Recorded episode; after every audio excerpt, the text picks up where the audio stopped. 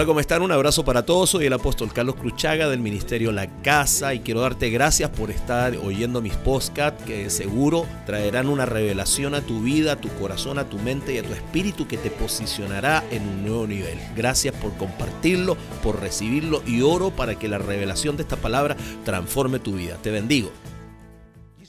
Diga conmigo, siervo o hijo. Otra vez diga, siervo o hijo. Libro de Juan capítulo 4, verso 50. Bring the water, put here. Déjala caer el agua. Juan capítulo 4, verso 50 y 51. Jesús le dijo, ve, tu hijo vive. Y el hombre, se, el hombre creyó la palabra que Jesús le dijo y se fue. Cuando ya él descendía, sus siervos salieron a recibirle y le dieron nuevas diciendo, tu hijo vive. Pongo este, este versículo como fundamento solo para mostrar algo. En este versículo vemos a un Jesús, vemos a un Padre, vemos a siervos y vemos hijos. ¿Está leyendo? El tema es que aquí dice, Jesús le dijo, ve, tu hijo vive. Y el hombre se creyó la palabra y se fue. Cuando ya él descendía, sus siervos salieron a recibirle y le dieron nuevas diciendo, tu hijo vive. Y es importante que usted vea algo aquí. La palabra siervos aparece una vez, pero la palabra hijos aparece dos veces. La palabra siervo una vez y la palabra hijo dos veces. Entonces, ¿qué nos está mostrando la escritura aquí? Rapidito. La escritura nos muestra que dentro de la iglesia es igual. Habemos padres, habemos hijos, habemos siervos. Estamos distribuidos en diferentes áreas, pero dentro de la iglesia hay padres, hay hijos y hay siervos. Hay muchos talentos, muchos dones, muchas virtudes, mucha educación, muchas cosas que el Señor nos da a cada uno de nosotros, pero todos compartimos y estamos juntos bajo una atmósfera de paternidad, bajo una, una atmósfera de childhood, que no tiene traducción el español, hijidad, el espíritu de hijo. En Estados Unidos le dicen childhood, como fatherhood, childhood. Eso no tiene traducción al español, pero eso, eso es como espíritu de hijo. Entonces tenemos una paternidad, un espíritu del padre, tenemos el espíritu de hijo y tenemos el servicio.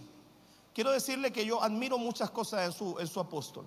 Recién todo ese material que él muestra ahí me dice, estoy buscando el material del gobierno, estoy buscando lo que el gobierno quiere enseñar en diferentes países para levantar un material que vaya en contra de todo eso. Filosofía, biología, todo lo terminado en, en, GIA. Y yo digo, pero este hombre de dónde saca tanto? Eh, hace un hotel, hace una iglesia, es omnipresente, es tremendo.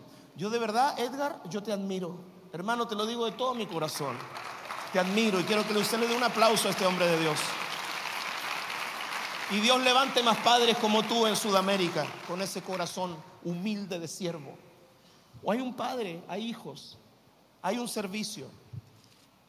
Quiero que sepa que la palabra siervo en hebreo y la palabra siervo en griego es lo mismo y se define como una sola cosa.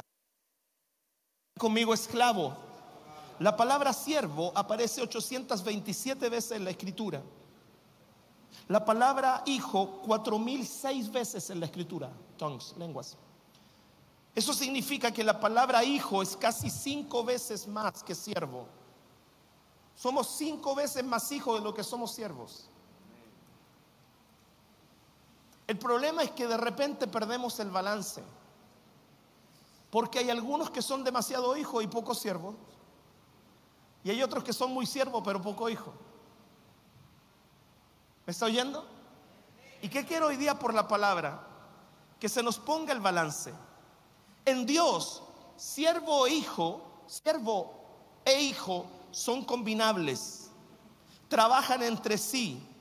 Yo soy hijo, pero también soy siervo.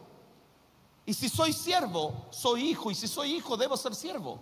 Trabajan en combinación, son combinables.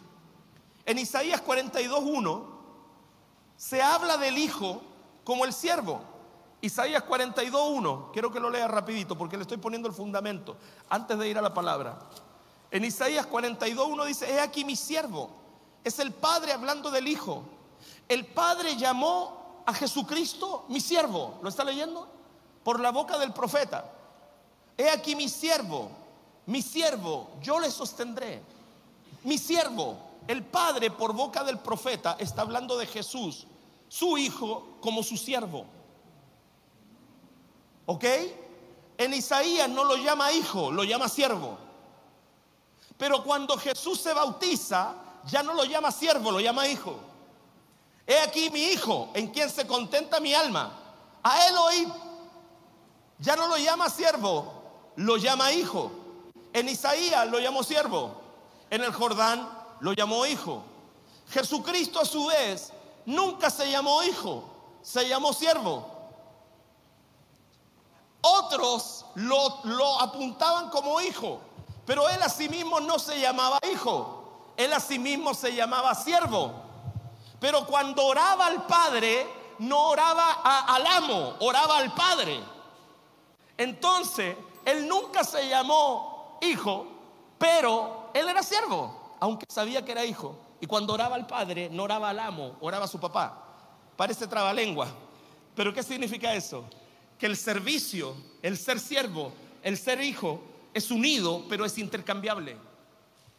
En un momento eres hijo, funcionando como siervo, y en otro momento eres un siervo que funciona como siervo, pero es hijo. Entonces Jesús vino como siervo siendo hijo. El padre lo llamó hijo, pero él nunca se llamó hijo, se llamó siervo. Pero cuando él tenía que orar al padre, no oraba a su amo, oraba a su papá. Y es aquí donde te quiero empezar a poner el balance. Porque me voy a ir a la parábola del hijo pródigo. Por eso me la confirmaron ahí cuando estuvieron hablando. Me voy a ir a la parábola del hijo pródigo en el libro de Lucas. Esta parábola me la sé de memoria.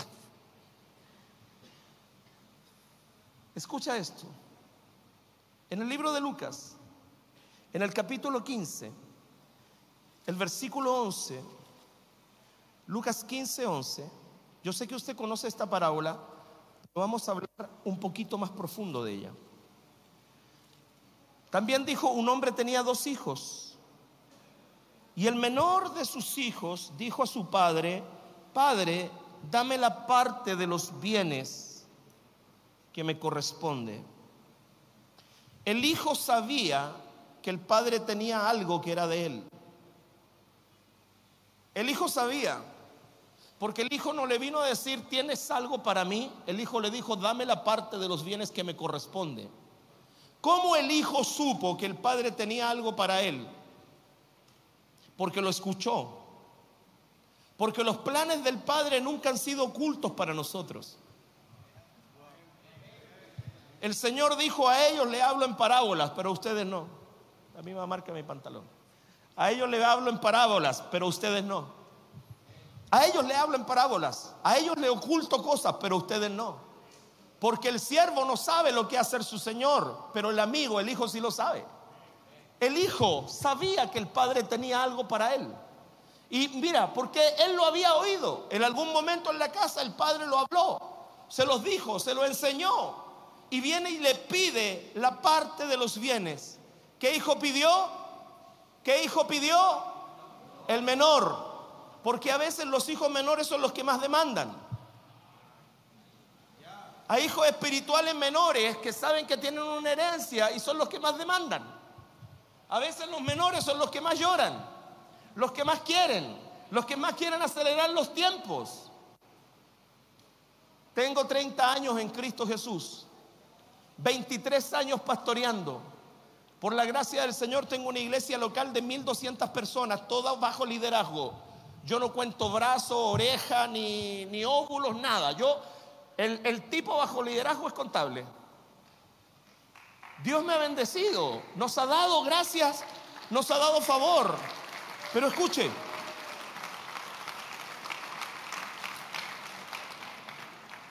si Dios me hubiese dado lo que tengo yo hoy día, hace 10 años atrás, mis propias manos los destruyen. Hay cosas que el Padre tiene reservadas para los hijos. Pero los hijos no tienen todavía la madurez para poder manejar lo que el padre tiene reservado para ellos. El hijo sabía que el padre tenía algo. Aquí, se murió, se durmió. El hijo sabía que el padre tenía algo.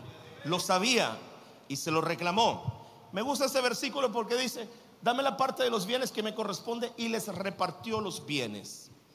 Entendemos eso, sabemos que fue así. Él pidió su parte. Él le pidió, anote, bienes en ese versículo es la palabra ousía. Ousía. El hijo le dijo, dame la parte de la ousía que me corresponde. Y eso significa propiedad, posesiones y bienes. Él le dice, dame la parte de la ousía. Y luego dice que el padre le repartió los bienes, ¿cierto? Pero ahí la palabra bienes cuando viene del Padre no es Ousía, es Bios. El hijo le pidió bienes y el papá le dio bios. En, en griego la palabra bios es la palabra vida, es la palabra existencia, es la palabra forma de vivir, es la palabra sustento. El hijo pidió lo material, el papá le soltó vida. El hijo pidió lo material, el papá le suelta vida. Cuando usted pide una cosa, quiero decirle que Dios siempre le va a soltar algo más grande que lo que usted pidió. Dios siempre te va a soltar algo más grande porque la palabra dice que Él nos da a nosotros mucho más abundantemente de lo que nosotros pedimos, entendemos, esperamos. Entonces el hijo se fue por los bienes, pero el padre le soltó vida. Porque el padre sabía que los bienes se le iban a acabar y él tendría que necesitar vida para poder volver. No, no, no, no, no me están entendiendo. Me voy para allá. El, el hijo le pide bienes y el papá le soltó vida. Le entregó los bienes, pero espiritualmente le soltó vida, porque los bienes se iban a acabar, pero iba a necesitar vida para poder volver. Por eso no importa que un día tú tengas algo y después lo pierdas. Por inmadurez, por error, por vanidad, por orgullo. Si tuviste algo y lo perdiste, lo mal administraste, mientras no pierdas el Dios que Dios te soltó, mientras no pierdas la vida, hay tiempo para volver, hay tiempo para restaurarse. Entonces el hijo le pide bienes y el padre le suelta vida. Dice que le repartió los bienes. Pero quiero que ponga atención ahí. Y les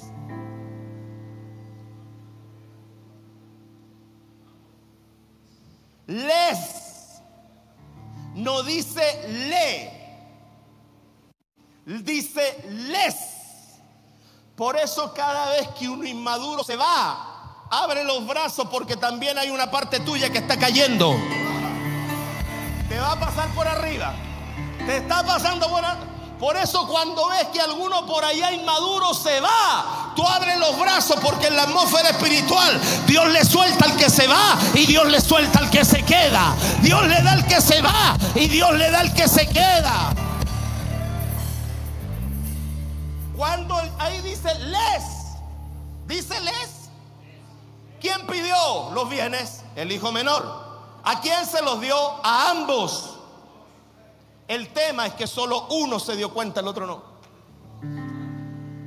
Hay cosas que están pasando que tú estás recibiendo, que el del lado se está dando cuenta y tú no. Cuando Dios suelta, Él es justo. El hijo le dijo, dame la parte de los bienes que me corresponde. Y el padre, como es justo, le soltó la parte que él le pidió y le soltó el que no se la pidió. Por eso a Salomón lo queda mirando y le dice, también te daré lo que no me pediste. ¿O no? Queda mirando a Salomón y le dice, también te añadiré y te daré lo que no me pediste. ¿Sabes tú? Hay cosas que Dios te suelta cuando otro se mueve. Hay cosas que Dios te suelta cuando un hermano inmaduro reclama su herencia. Y tú ves al inmaduro que se le prospera el negocio. Y tú ves al inmaduro que creció. Y tú ves al inmaduro que se compró un vehículo. Y tú dices, ¿por qué a mí no? Porque no te has dado cuenta que cuando se lo soltó a él, te lo soltó a ti también.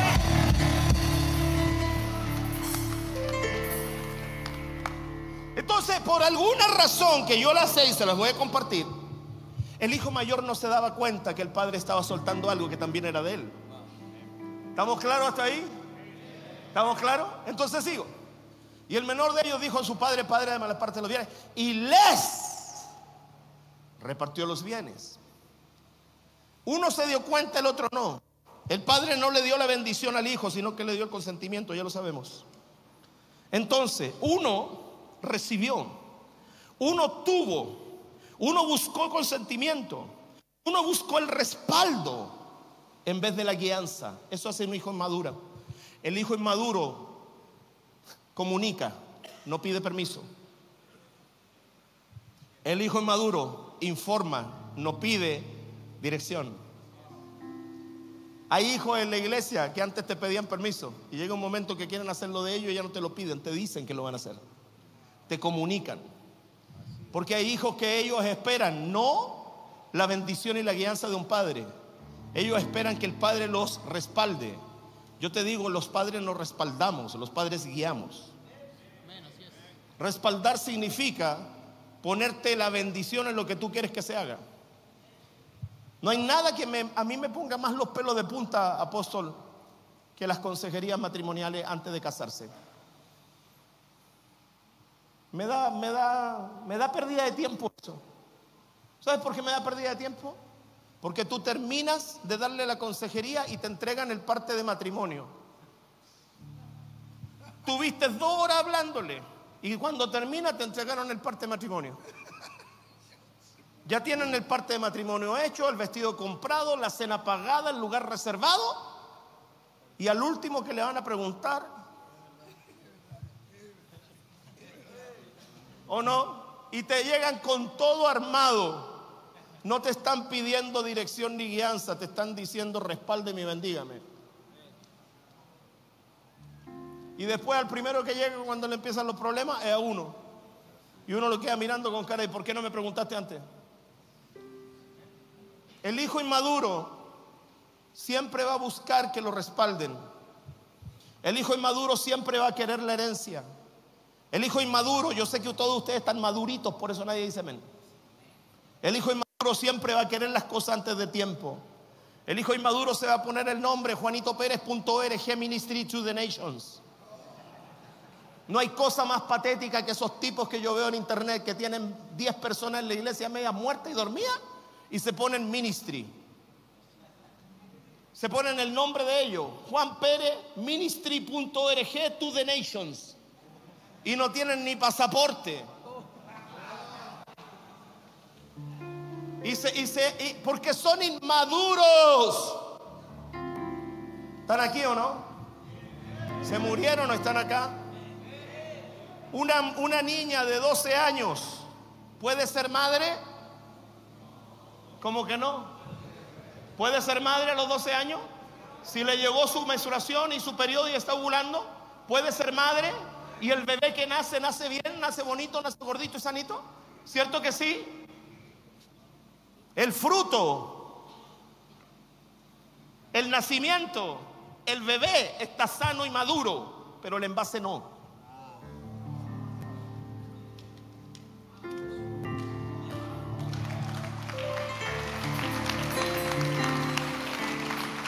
Tiene 11 años y empezó a menstruar. Puede quedar embarazada y su bebé va a nacer sano. Van a ser más pequeñitos, pero van a ser sanos, van a ser completos, van a ser con vida y van a ser con un propósito. Pero su envase está inmaduro. Usted no crea que porque usted tiene un fruto,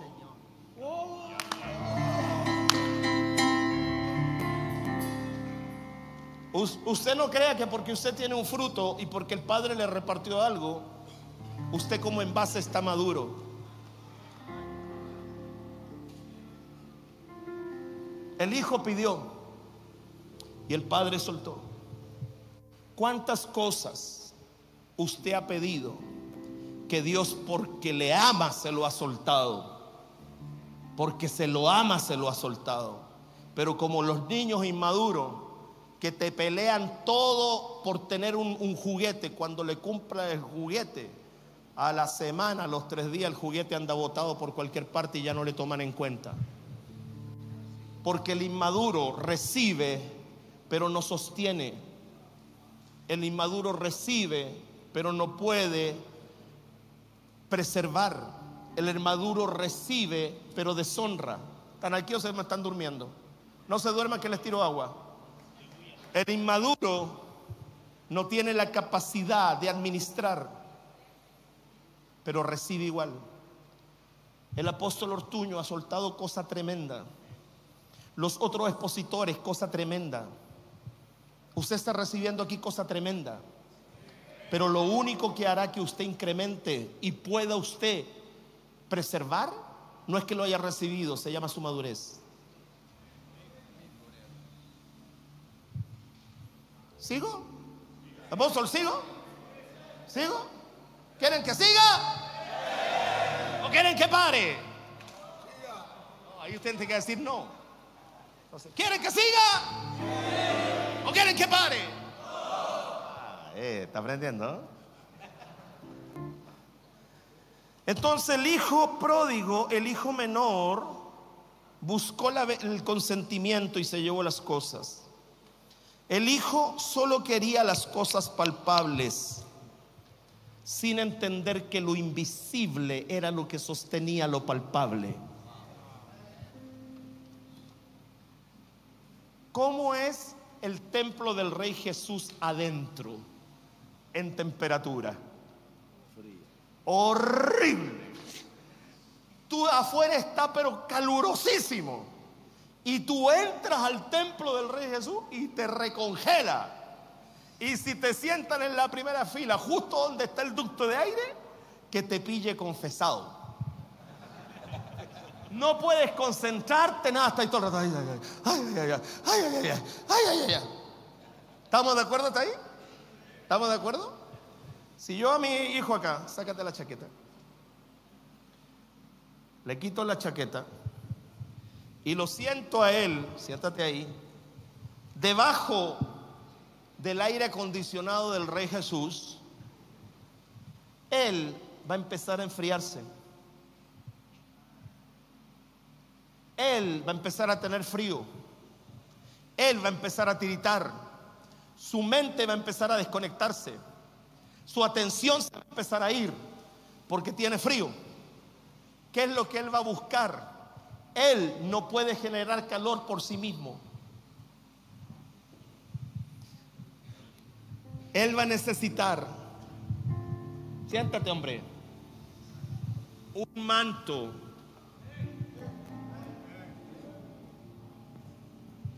que lo cubra. por eso los jóvenes del Rey Jesús llegan con polerita, porque ellos se sienten que ellos pueden generar calor por sí mismos y aunque ellos tengan frío nadie se lo dicen, porque son inmaduros. Pero el que es maduro sabe que tiene que entrar con una chaqueta aunque no se vea flow, porque sabe que el calor que necesita no se lo da por sí mismo, el calor que necesita, otro se lo tiene que poner encima.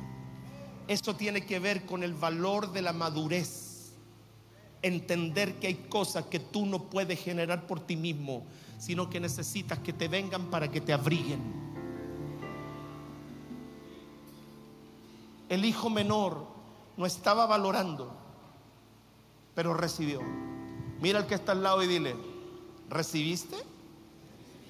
Y si está durmiendo, tápalo, porque a lo mejor tiene frío y se durmió. Dile, ¿recibiste? Ok, yo sé hacia dónde los quiero llevar, así que no se me quede perdido. Sé que hace calor, sé que no la está pasando bien, pero vamos. Y le quiero decir algo, en el calor, en el infierno hace más calor, pero no se preocupe que usted no va para allá. Así que glorifique al Señor. ¿Qué es lo que pasa? El hijo menor recibe, el hijo menor toma, el hijo menor es inmaduro, el hijo menor no entiende que lo que le sostiene la vida es la fuente, no el sí mismo. ¿Ok? Pero había otro hijo. Y en este me quiero detener. Porque lo importante de esta enseñanza es este otro.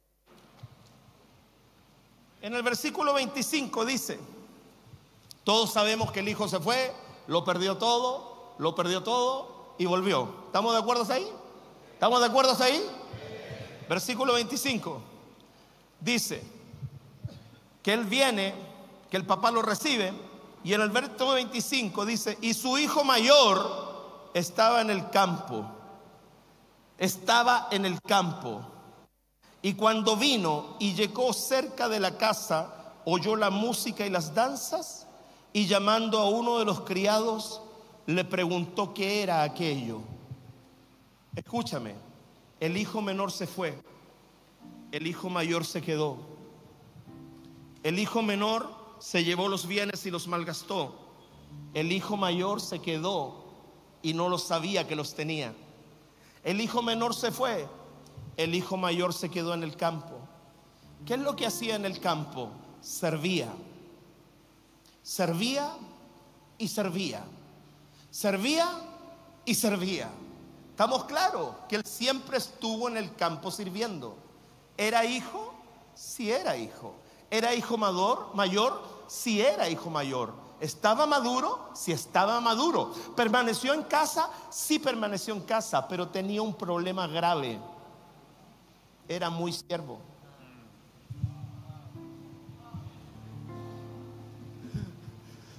Tenía un problema grave. Era demasiado siervo. El problema grave del primer hijo era demasiado hijo. El problema grave del segundo siervo, del segundo hijo, era demasiado siervo. Y eso, apóstoles, es lo que a veces sucede en las iglesias. Tienes un grupo que solo quiere recibir y tienes otro grupo que solo quiere servir. Tienes un grupo que solo quiere tomar antes de tiempo y tiene otro grupo que no tiene idea lo que tiene.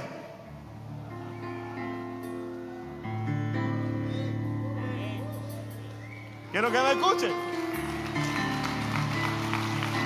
Y su hijo mayor estaba en el campo, estaba de ujier, estaba echando fuera demonios, estaba edificando el nuevo templo, estaba, pero en un momento algo estaba pasando en la casa del Padre. Y yo te voy a decir cuál es la principal señal de un hijo que solo sirve. No pares la música, hijo, por favor. Te voy a decir cuál es la principal señal de un hijo que solo sirve. Cuando yo, la música y las danzas, versículo 26, y llamando a uno de los criados, le preguntó qué era aquello. ¿Quieres oír esto? ¿Sabes cuando un hijo se te empieza a desconectar por tanto servir? Cuando no identifica el sonido que sale de la casa del Padre.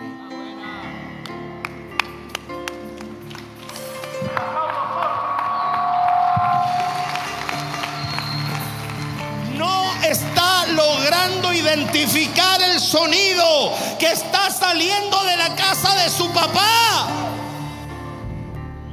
Ah, ahí lo desperté. El hijo menor, siempre le hemos puesto el ojo al hijo menor. Pero el hijo mayor tenía más problemas que el hijo menor. El hijo mayor de tanto servir, apóstol Edgar, se desconectó del sonido del papá.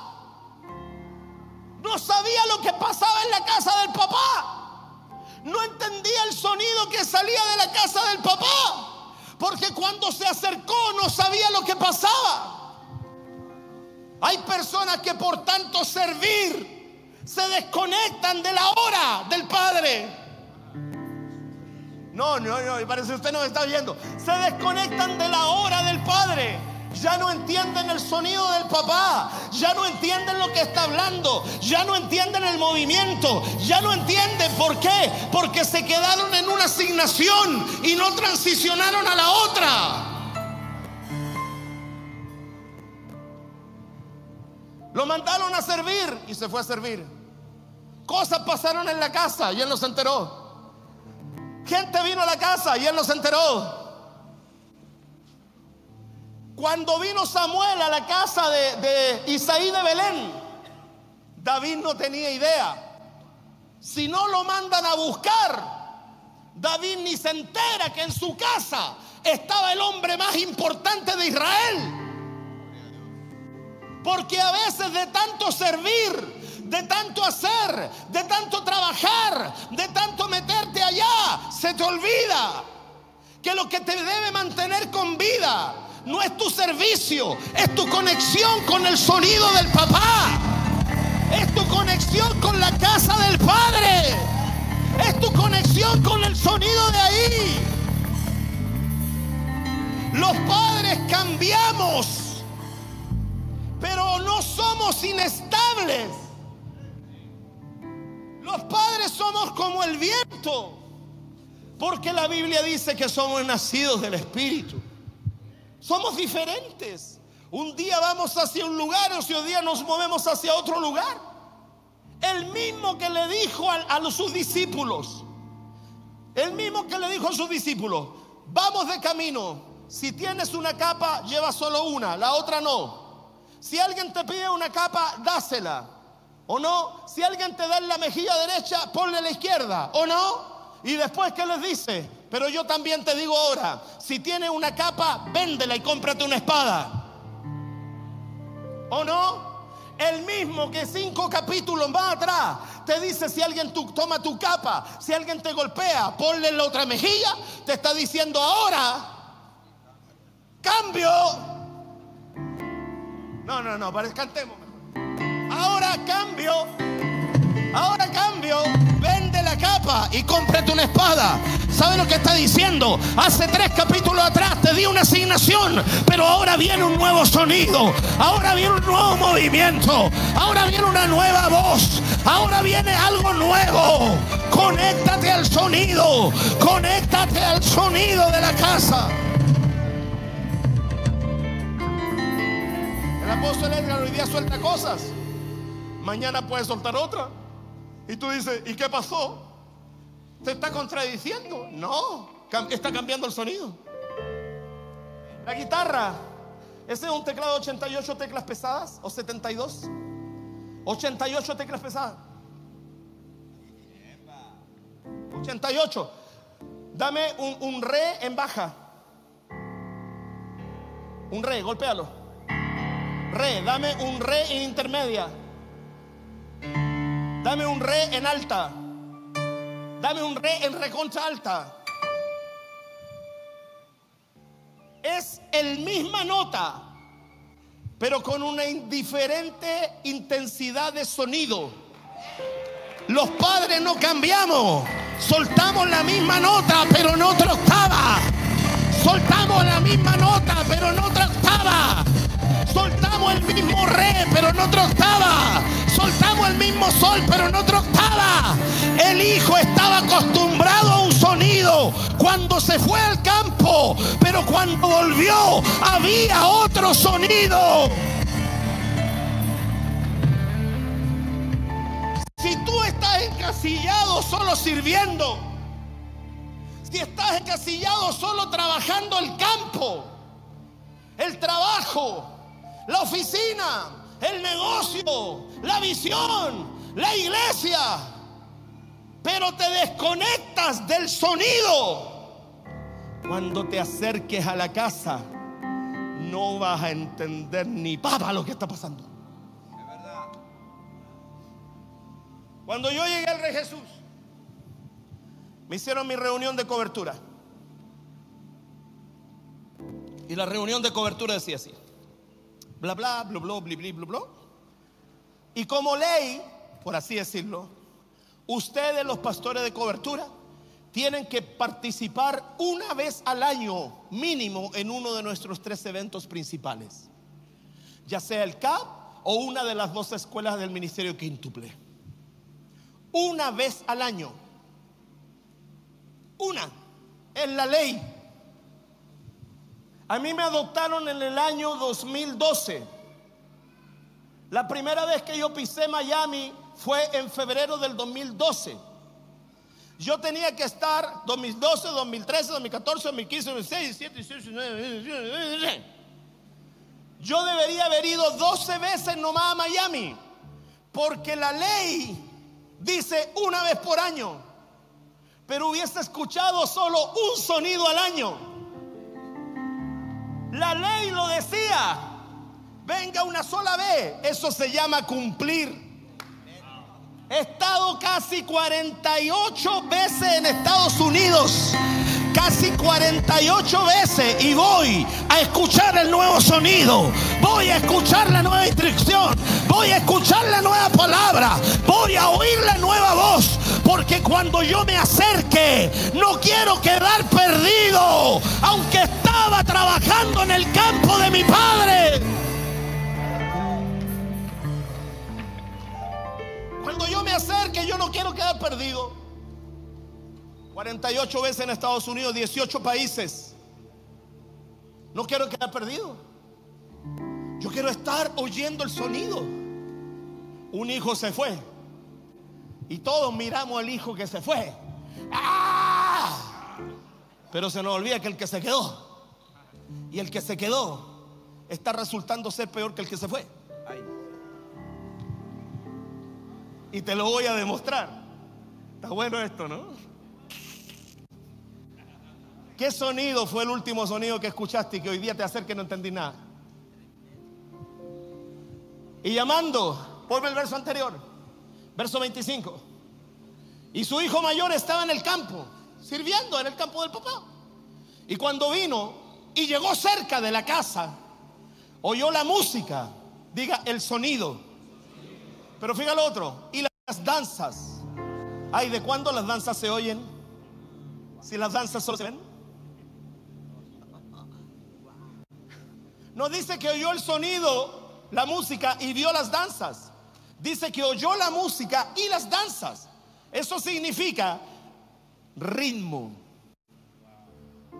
El padre, el padre, el padre en la casa tiene un sonido y tiene un ritmo.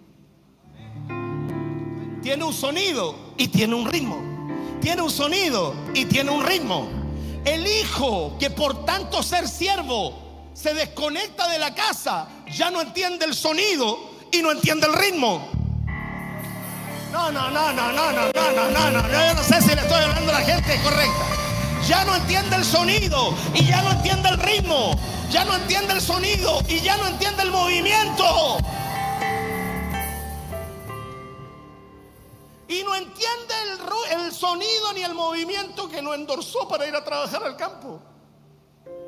El problema es que se quedó en el primer sonido y no se acercó para oír el segundo. No se acercó para oír el tercero. Si no escuchas la primera voz en Apocalipsis 1, no escucharás la misma voz en Apocalipsis 4. En Apocalipsis 1 dice, que él se volvió para ver la voz que hablaba con él. ¿De cuando las voces se ven? Dice que él se volvió para ver la voz que hablaba con él. Se volvió para ver la voz que hablaba a sus espaldas. Se vuelve para verla. Apocalipsis 1 y Apocalipsis 4 dice, he aquí la voz que me habló como la primera voz. Me dijo, sube ahora aquí. Si no oyes el primer sonido y te conectas a eso, cuando llegue la misma voz a transicionarte, no vas a subir. Porque si no escuchas el sonido de cambio, no escuchas el sonido que te eleva. No, no, no, pero alguien responda. Los apóstoles digan algo. Entonces, tú te puedes ir acá. Es que yo ya hice la escuela. Hoy día está el crecer para adentro, crecer para arriba, crecer para afuera, crecer para los lados, crecer para adelante, crecer para allá. Y tú quedaste allá en alma célula, alma célula. Hoy día estamos en otro movimiento, en otro sonido que sale de la misma casa. Preocúpate cuando vengan muchos sonidos que no tienen una casa. Pero cuando viene una casa que envía muchos sonidos, ay, di gloria a Dios. Esta es mi casa. Hay una casa, mucho sonido, mucho ritmo, mucho movimiento. Hay gente que persigue muchos sonidos, pero hay sonidos que tienen casa. Esta era una casa que tenía un nuevo sonido. Viene un nuevo sonido sobre nosotros. Gracias por el entusiasmo. Viene un nuevo sonido sobre nosotros. Viene un nuevo sonido sobre nosotros. El shofar de Dios. ¿Me puedes prestar tu shofar? El shofar de Dios va a mandar un nuevo sonido.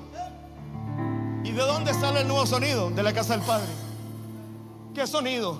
Sonido de restauración. Sonido de fiesta. Sonido de vida. ¿Qué estaba pasando en la casa del Padre? Mi hijo muerto era y ha revivido. Perdido estaba y ha sido hallado. ¿Qué es esto? Sonido de vida, sonido de restauración. El hijo no sabía el sonido.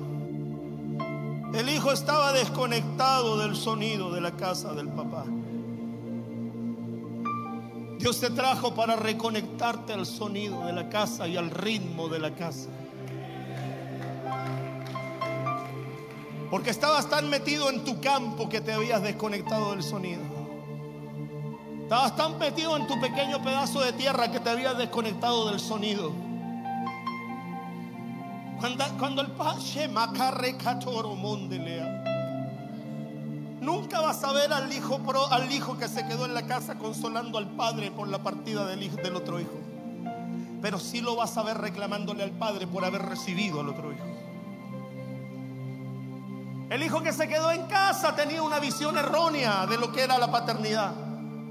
Y él no sabía lo que era ser hijo. Él no sabía lo que era ser hijo.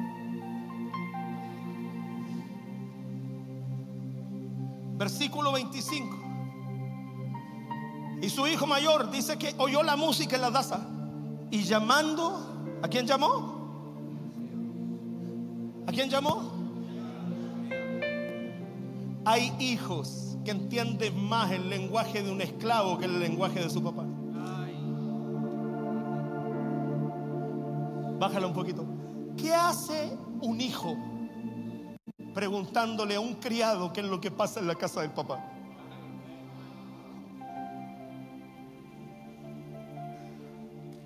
¿Qué hace un hijo que es heredero preguntándole a un criado? ¿Sabes por qué? Porque el que estaba en el campo manejaba más el lenguaje de empleado que de heredero. Por eso a ti te cuesta creer que portas una herencia y hay que predicártelo 400 veces. Porque en tu mente y tu lenguaje todavía eres empleado y no heredero. El hijo le pregunta a otro, ¿qué está pasando en la casa de mi papá? cuando el hijo era el que tenía que decir, esto está pasando en la casa de mi papá.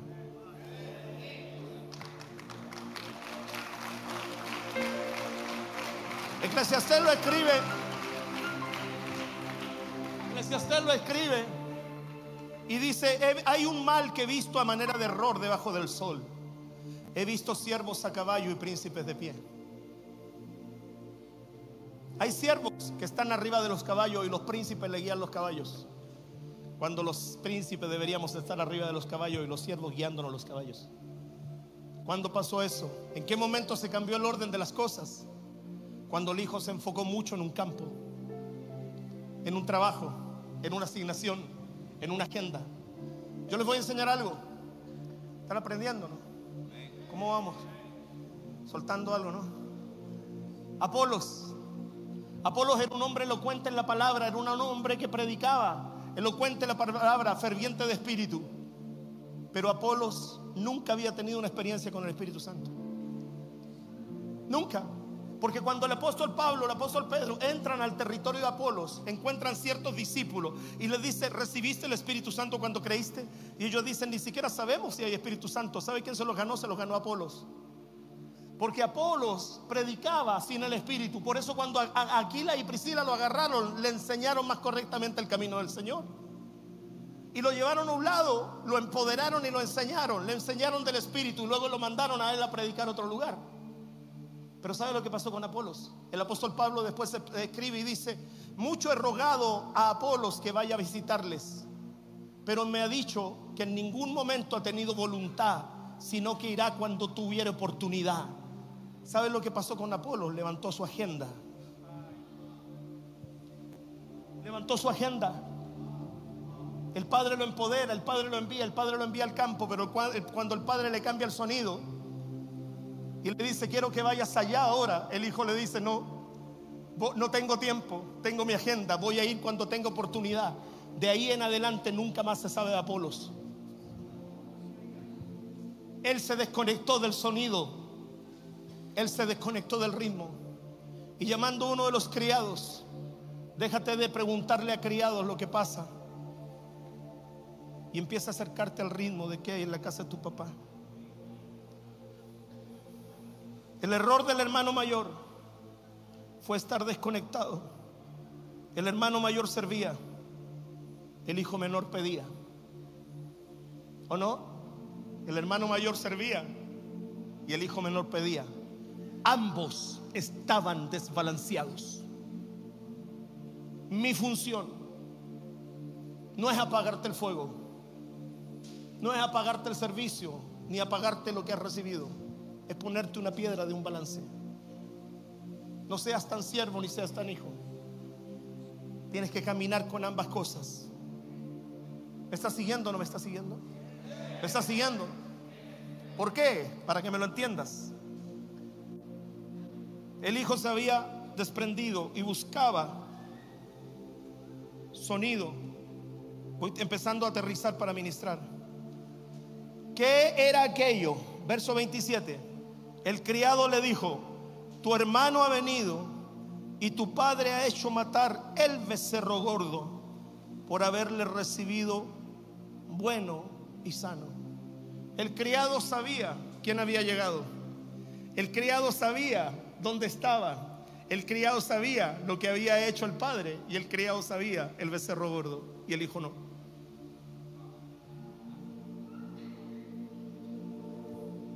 Me llama mucho la atención ese pasaje apóstol. Porque tanto el padre como el criado se refieren a un becerro específico. No dice un becerro gordo, dice el becerro gordo. Hay una diferencia entre decir un becerro, decir el becerro. Si él hubiese dicho un becerro es cualquiera. Pero ahí no dice un becerro, dice el becerro. Cuando el hijo llegó, el padre dijo, traed el becerro. El siervo dice, traigan el becerro. Toda la casa sabía que había un becerro especial esperando un momento especial.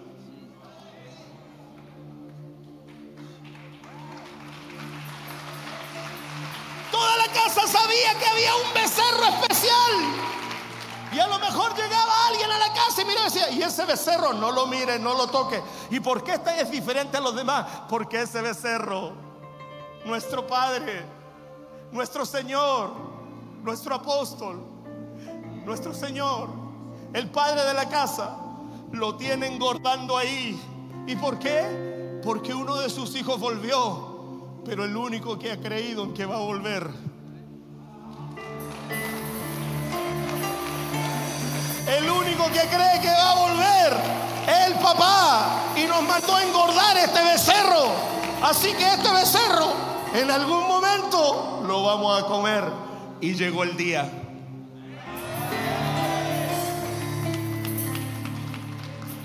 El siervo sabía del becerro. Le puedo hablar mucho del becerro. Por eso para un hijo, un hijo verdadero, un hijo verdadero que se me va, tiene dos años para regresar. ¿Por qué? Porque el becerro es becerro hasta los dos años. Después de eso ya no es becerro. Desde que nace hasta que cumple los dos años es becerro. Después de eso ya no se considera becerro. Entonces el hijo que se va a desperdiciar la herencia tiene dos años para volver. O en el segundo año ya está extrañando la casa del papá.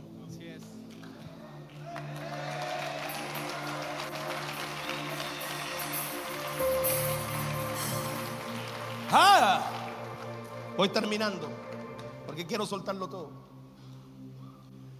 Y el hijo, 28, entonces se enojó y no quería entrar.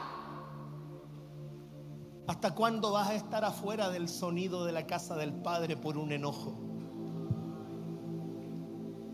¿Y por qué a él lo pusieron de apóstol? y a mí no? ¿Y por qué a él lo sentaron en esa silla y a mí no? ¿Y por qué a él lo invitaron a comer y a mí no? ¿Sabes cuántos hijos se quedan afuera de la casa del padre por enojados? Adentro de la casa hay una tremenda fiesta y vos sufriendo por envidioso. ¿Qué es lo que dice ahí? Que el enojo no lo dejó entrar. ¿O no? Aquí podemos tener la tremenda fiesta, apóstol Juan Carlos. Pero hay un montón de enojados, envidiosos que no entran. Seré yo, Señor. Mira el que está al lado y dile, te cacharon de nuevo. Y yo no he hablado nada con nadie. ¿ah? El hijo enojado no entra. Y el general de ejército enojado se devuelve leproso. Segunda de Reyes 5. Naamán el sirio tenía la respuesta, tenía el sonido, tenía el movimiento. El tema es que no era como él quería y se fue enojado, se devolvió leproso. Si no es por un humilde siervo que le dice, no es tan difícil, no hubiese experimentado lo que experimentó. Yo vengo a decirte hoy día que si tú no te quitas el enojo, si tú no te quitas la envidia, si tú no te quitas la rabia, si tú no te quitas el juicio, si tú, no te, si tú no te quitas eso, no vas a poder entrar a la casa del Padre.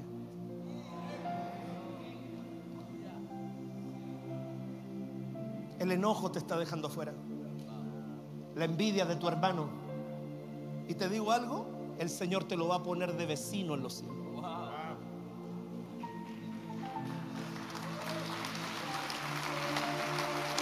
Yo no puedo tener envidia de mi hermano Edgar. Yo no puedo tener envidia de mi hermano, el, apóstol, el, apóstol Lander. La envidia es la primera semilla de asesinato. La rabia, la envidia. El hijo tuvo rabia. Entonces no quería entrar. Y se enojó y no quería entrar. Yo no entro en estos movimientos, estoy enojado. Yo no entro en este ritmo, estoy enojado. Yo no entro en esto, estoy enojado. Yo sé que el Señor a más de alguno lo está matando en este momento.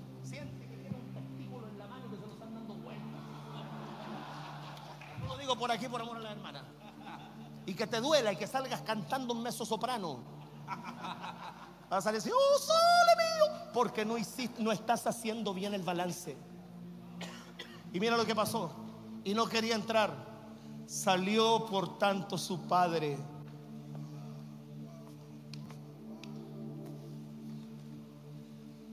El papá sabía que había un hijo que no quería entrar. Te voy a decir, el papá hizo con el hijo enojado lo que no hizo con el que se fue.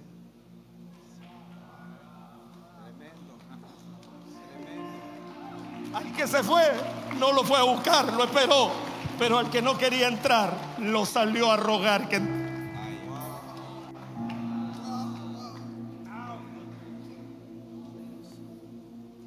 Al que se fue no lo salió a buscar, lo añoraba porque todos los días lo miraba en el horizonte. Pero al que no quería entrar, el papá salió a buscarlo. Hoy día el Señor te sale a buscar. Para que dejes el enojo al lado, la envidia, la rabia, el rencor. Para que dejes la autoestima fea de lado, para que dejes todo eso. El Señor lo salió a buscar, el padre de la casa lo sale a buscar. Y dice la escritura, ¿qué dueño de casa, qué señor le dice a su siervo, ven, come, antes de que le sirva a mí? No le dice, más bien sírveme a mí primero y luego siéntate tú y come. Pero aquí el padre no quería comer si el hijo no entraba. Este hijo era más soberbio que el que se fue.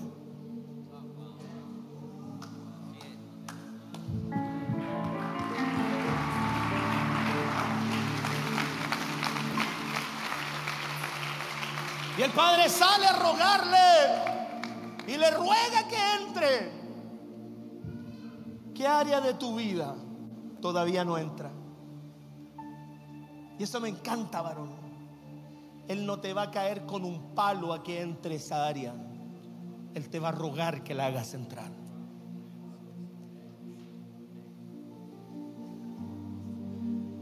Y aquí voy terminando. Versículo 29. Mas él respondiendo le dijo, Padre, he aquí tantos años te sirvo no habiéndote desobedecido jamás. Y nunca me has dado ni un cabrito para gozarme con mis amigos. Atento. Este solo servía sin gozar. Y el otro solo gozaba sin servir. Este solo servía sin gozar. Y el otro, ah, yo quiero gozar y no quiero servir. Y te digo algo, lo que entre ellos se aborrecían era lo que más necesitaba el uno del otro.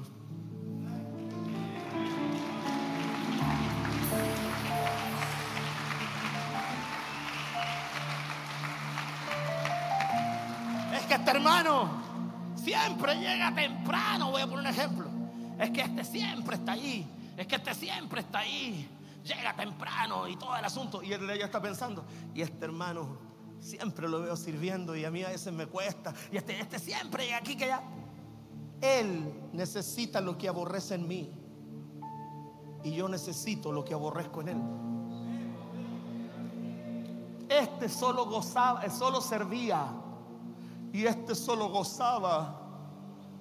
El que servía no disfrutaba. Y el que disfrutaba no servía.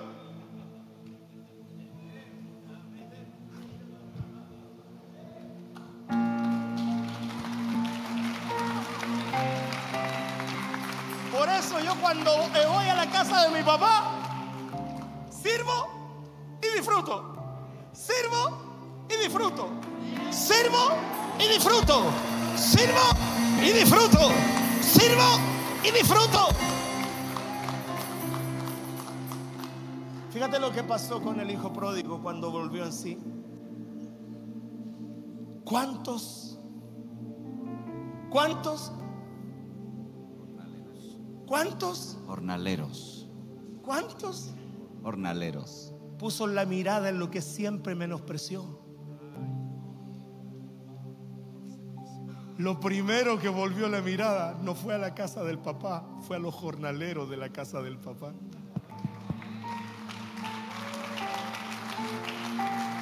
Cuando estaba lejos y se vio en necesidad, atento que este es un rema profundo. Cuando estaba lejos y se vio en necesidad, él entendió que la abundancia y la provisión de la casa del Padre venía por el espíritu de servicio.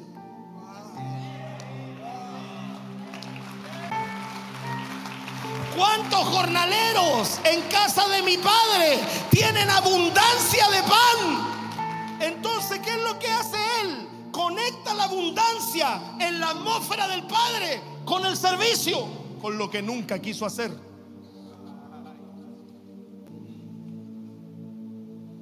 Y el otro le dice, tú nunca me has dado un corderito para gozarme. Hijo, tú no necesitas que yo te lo dé. Es tuyo. ¿Te das cuenta que este tenía mentalidad de esclavo? Tengo que hacer para obtener. Y no entendía que ya era dueño. No entendía que ya era dueño. Era dueño. Nunca me ha dado un corderito.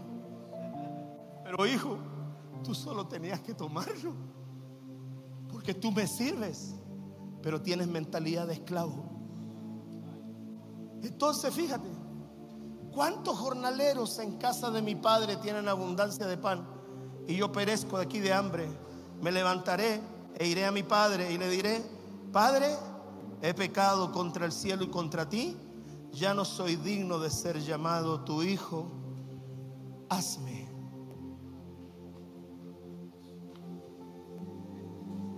como uno.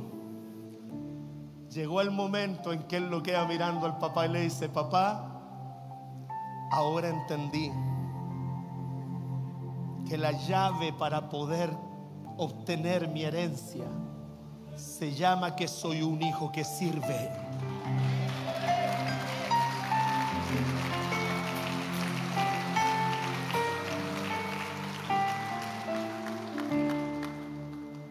Te voy a soltar una bomba, te suelto la bomba, ¿no? La suelto, ¿no? Ponme otra vez el versículo para empezar a aterrizar mi avión. Yo, habiéndote desobedecido jamás, nunca me has dado un cabrito para gozarme con mis amigos. ¿Ok? Mas este, dame el verso 30. Pero cuando vino este, ahí, cuando vino este, ¿qué le dice? Ay, no le dice mi hermano. Ya no le dice mi hermano, le dice este tu hijo. ¿Sabes por qué? Porque llega un momento que esa rabia te hace desconectarte de la paternidad. Y ya no ves a tu padre como tu padre ni a tu hermano como tu hermano, lo ves como el hijo de él. Este, tu hijo, agárrate, que ha desperdiciado tus bienes con rameras. ¿Cómo sabía él que el hermano andaba metido con las rameras?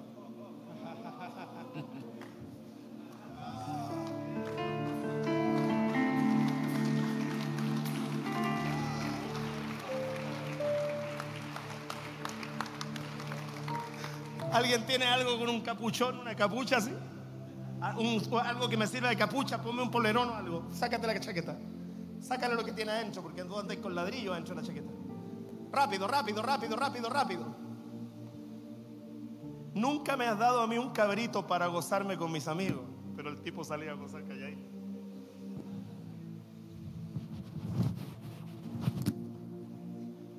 Oye, Julita, vamos. Y se llevaba a la Julita.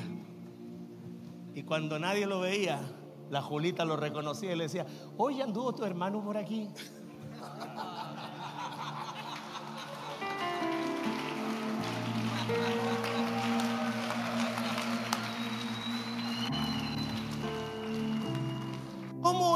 Tenía tan claro que su hermano había, se había metido con rameras y no supo que estaba apacentando cerdos?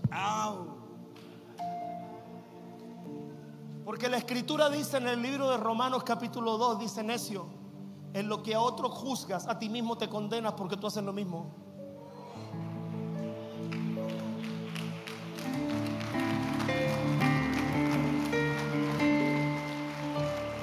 Eso, el hijo que estaba en casa tenía su ladito escondido. Te lo estoy diciendo por revelación. Porque él también sabía lo que eran las rameras, pero él no se había ido de la casa. Uno era muy hijo y el otro era muy siervo, pero a pesar de ser muy siervo, también entendía el lenguaje de las rameras. Si tú te desconectas del sonido de la casa del Padre, voy a decir algo muy fuerte muy fuerte, muy fuerte. Aunque sirvas en la iglesia, si te desconectas del sonido de la casa, terminarás en un prostíbulo y seguirás sirviendo en la casa. ¿Cómo lo sé?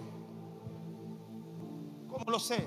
¿Tú sabes la parábola que sigue a esta otra a esta parábola? ¿La sabes? Y también les dijo una parábola. He aquí un hombre llamando a su siervo le dijo, dame cuenta de tu mayordomía, porque he oído que eres disipador de mis bienes.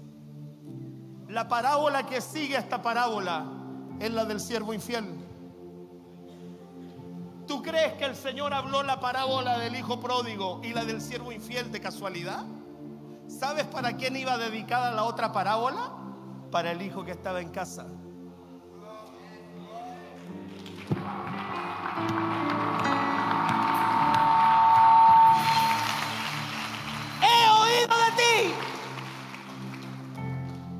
Si tú no te conectas al sonido del Padre, terminarás disipando los bienes, terminarás sin disfrutar legalmente, terminarás oyendo que tu hermano visita prostitutas cuando tú llegas atrás,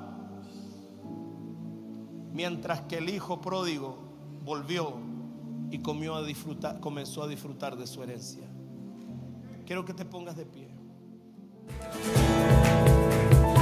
Espero que el Señor te haya bendecido por medio de este podcast que acabas de terminar de oír y que la presencia de Dios y la palabra de Dios haga vida en ti. Te invito a que compartas todo este material que de seguro bendecirá a mucha gente, a muchos hermanos, a muchos pastores. Así que te invito, comparte y haz correr esta bendición. Que tenga una linda tarde, una linda mañana, una linda noche, un lindo día, no lo sé, pero te bendigo en el nombre de Jesús.